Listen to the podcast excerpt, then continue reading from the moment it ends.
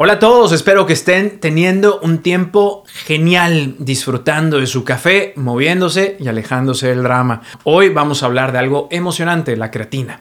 Este suplemento tiene una gran cantidad de evidencia respaldándolo, pero también está rodeado, arropado de malentendidos y mitos. Hoy vamos a usar la ciencia para desenmascarar todo eso.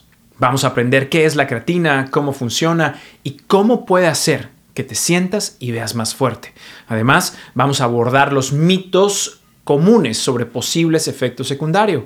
¿Listos para despejar todas esas dudas? ¡Vámonos! 3, 2, 1.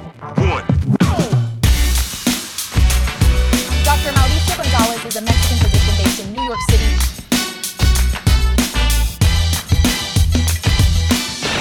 Dr. Mao informa. ¿Qué es la creatina? La creatina es una sustancia formada por tres aminoácidos, arginina, glicina y L-metionina. Alrededor del 95% de la creatina del cuerpo se almacena en el músculo y el 5% en el cerebro. La suplementación con creatina es popular entre los atletas y las personas que hacen ejercicio para mejorar la masa muscular, el rendimiento y la recuperación. Es un suplemento bien estudiado que tiene buena evidencia de beneficios. La dosis recomendada es de 5 a 10 gramos al día, pero siempre hay que consultarlo con su médico. ¿Qué pasa en mi cuerpo si tomo creatina? El uso de creatina oral en dosis de 3 a 10 gramos por día podría permitir a un atleta trabajar más durante repeticiones o carreras cortas, lo que le hace ganar más fuerza, masa muscular y rendimiento. La creatina a menudo la usan los atletas que participan en actividades intermitentes de alta intensidad que requieren una rápida recuperación durante un entrenamiento y una competencia. Ejemplos son corredores de corta distancia y personas que levantan pesas. La creatina también podría reducir la frecuencia de deshidratación, calambres musculares y lesiones en los ligamentos y tendones. No se aconseja en personas con problemas en los riñones, no lo olviden. La creatina causa que retenga líquidos. Estudios antiguos usando el monohidrato de creatina mostraban retención de líquidos en algunas personas. La creatina es un suplemento ampliamente utilizado debido a su capacidad para aumentar la energía disponible para los músculos durante el ejercicio intenso. Cuando tomas creatina es posible que se almacene agua en tus células musculares. Esta retención de líquidos generalmente es intracelular y suele ser temporal y tiende a disminuir una vez que dejas de tomarla. Estudios recientes muestran, sin embargo, que la retención de líquidos no es un problema al tomar este suplemento. ¿Las mujeres pueden tomar creatina? Sí. Las mujeres pueden consumir monohidrato de creatina de manera segura y efectiva. A menudo se asocia la creatina con el aumento de la masa muscular y la mejora del rendimiento atlético, lo que puede hacer que algunas personas piensen que es única y exclusivamente para los hombres. Sin embargo, la creatina es un suplemento que ha demostrado en mujeres mejorar el rendimiento físico, aumentar la masa muscular y optimizar el rendimiento. Discútanlo con su médico, pero las mujeres sí se ven beneficiadas por este suplemento. No mezcles café con monohidrato de creatina. Existe un mito muy diseminado por redes sociales y es que la creatina no debe ser tomada con café para así no anular su absorción. ¿Es esto verdad? Evidencia muy limitada ha sugerido que esto es cierto, por lo que muchos expertos recomiendan espaciar el consumo de ambas sustancias por dos a tres horas, lo cual encuentro razonable. En breve, disfruta tu taza de café, pero si consumes creatina, solo sepáralos en tu día. Solo ciencia y nada de dramas. ¿La creatina causa pérdida de cabello? El DHT o dihidrotestosterona es una hormona que se encuentra en el cuerpo humano y es una forma más potente de la testosterona. En algunas personas, niveles elevados de DHT contribuyen a problemas como la pérdida de cabello. La creatina en estudios pequeños ha mostrado incrementar el DHT y por eso se cree que podría acelerar la pérdida de cabello, pero esto no ha podido verse en estudios grandes y hasta ahora es solo una hipótesis. Hay que enfatizar que el solo hecho de ir al gimnasio y ganar masa muscular eleva el nivel de DHT, pero como todo pueden discutirlo con sus dermatólogos. ¿Es la creatina un anabólico? la creatina no es un esteroide anabólico ni un compuesto similar.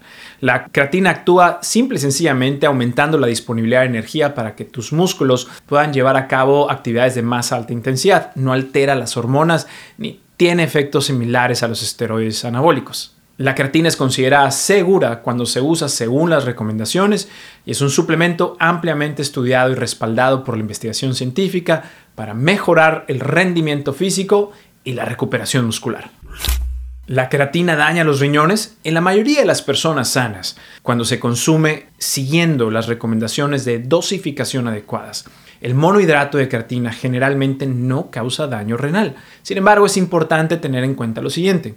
Al tomar creatina es importante mantener una hidratación adecuada, ya que puede aumentar la cantidad de agua que se retiene en células musculares. Mantenerse bien hidratado es esencial para el funcionamiento renal adecuado. Las personas con enfermedades renales preexistentes o antecedentes de problemas renales deben siempre consultar a un profesional de la salud antes de tomar este suplemento, ya que podría no ser adecuado para ellos. Sin embargo, en el resto de la población sana, 3 a 5 gramos de monohidrato de creatina al día es una dosis segura y efectiva. Pero si tienes alguna preocupación específica, consúltalo con tu médico. ¿Pueden los niños y adolescentes tomar creatina? La suplementación con monohidrato de creatina en niños y adolescentes es un tema de debate en la comunidad médica y científica. Es muy controvertido, aunque en general se considera que la creatina es segura para la mayoría de los adolescentes, es importante tener en cuenta algunas consideraciones, como el hecho de que no tenemos estudios a largo plazo de seguridad en sujetos menores a 19 años. Algunos estudios en niños con lupus y distrofia muscular han mostrado que este suplemento es seguro y no tiene efectos adversos en sangre o en la función del riñón, pero honestamente no hay forma de concluir su seguridad en esta población por ahora. Vale la pena ser cautos y discutirlo con su pediatra antes de consumirlo. ¿La creatina engorda? La creatina en sí misma no debería hacer que ganes grasa corporal directamente. De hecho, la creatina es más conocida por sus efectos en el aumento de la masa muscular magra y la mejora del rendimiento físico. A medida que aumentas la masa muscular debido a la creatina y al entrenamiento de resistencia, es posible que veas un aumento en tu peso corporal. Esto de nuevo se debe al aumento del músculo, no grasa. Algunas personas pueden experimentar un pequeño aumento en el apetito cuando toman creatina debido a los aumentos en energía y lo que gastas calóricamente en el gimnasio. Y si no controlas obviamente tu ingesta calórica y consumes más calorías de las que quemas, en teoría podrías ganar grasa corporal. Sin embargo, esto no es un efecto directo de la creatina, sino más bien de los hábitos alimenticios. ¿Es buena la creatina para los huesos? La creatina en sí no tiene un efecto directo sobre los huesos. Sin embargo, al mejorar el rendimiento físico y promover el aumento de la masa muscular, este suplemento podría fomentar el mantenimiento de la salud ósea a lo largo de la vida, inclusive después de la menopausia. Aunque algunos estudios han explorado la relación entre la creatina y la salud ósea, no se ha establecido de manera concluyente que la creatina tenga un impacto significativo en la densidad ósea o en la prevención de enfermedades óseas como la osteoporosis. Si tienes preocupaciones específicas sobre la salud de tus huesos, siempre es aconsejable consultar con un médico o un dietista registrado para obtener orientación personalizada. ¿A qué hora es mejor tomar la creatina? La creatina logra su efectividad a través de la saturación celular, lo que significa que si consumes suficiente cantidad de este suplemento por suficiente tiempo, los niveles de creatina en tu sangre y tus músculos alcanzarán un máximo y experimentarás los beneficios completos. Por lo tanto, en términos generales, el momento de la ingesta de creatina es de poca relevancia aunque algunos estudios sugieren que tomarla después del entrenamiento puede tener ciertas ventajas. Si encuentras conveniente y práctico tomarla después de tu sesión de ejercicio, puedes hacerlo. Si no es factible debido a tus horarios de comida y suplementación, no hay problema en consumirla en cualquier otro momento del día. Es necesario suspender la creatina después de un tiempo. A pesar de lo que puedas escuchar, no es esencial hacerlo. Es cierto que cuando tomamos creatina, nuestra producción natural de esta sustancia en nuestro cuerpo disminuye, pero al dejar de tomarla, el cuerpo vuelve a producirla de manera natural en aproximadamente dos semanas. Y cuando la suspendes, los efectos beneficiosos en el rendimiento físico disminuirán gradualmente a medida que los niveles de creatina en tu cuerpo vuelvan a su estado normal. Sin embargo, a pesar de que la creatina es completamente segura, ah, puede ser recomendable ser precavidos y suspender su uso dos o tres veces al año como medida de precaución. Esto es algo que siempre recomiendo en mis pacientes.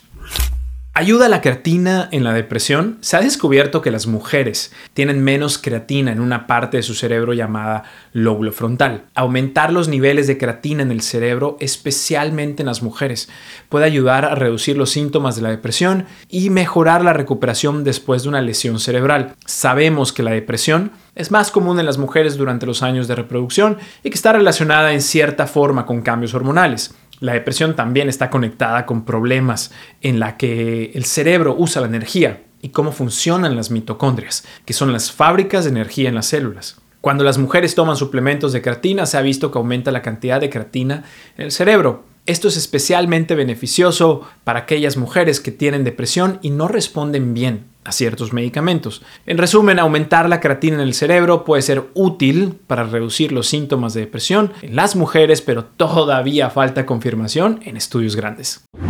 Y eso es todo sobre los efectos científicos de la creatina en nuestro cuerpo. Espero que hayas encontrado esta información interesante y útil. Si quieres estar al tanto de más contenido científico y estar al día con las últimas investigaciones sobre medicina, suplementos y nutrición, asegúrate de seguirme en mis redes sociales. Las puedes encontrar en la descripción del podcast. También no olvides suscribirte a tu plataforma favorita de mi podcast para no perderte ninguno de mis próximos episodios. Gracias por ver y ser parte de esta comunidad de conocimiento. Hasta la próxima. Dr. Mao informa.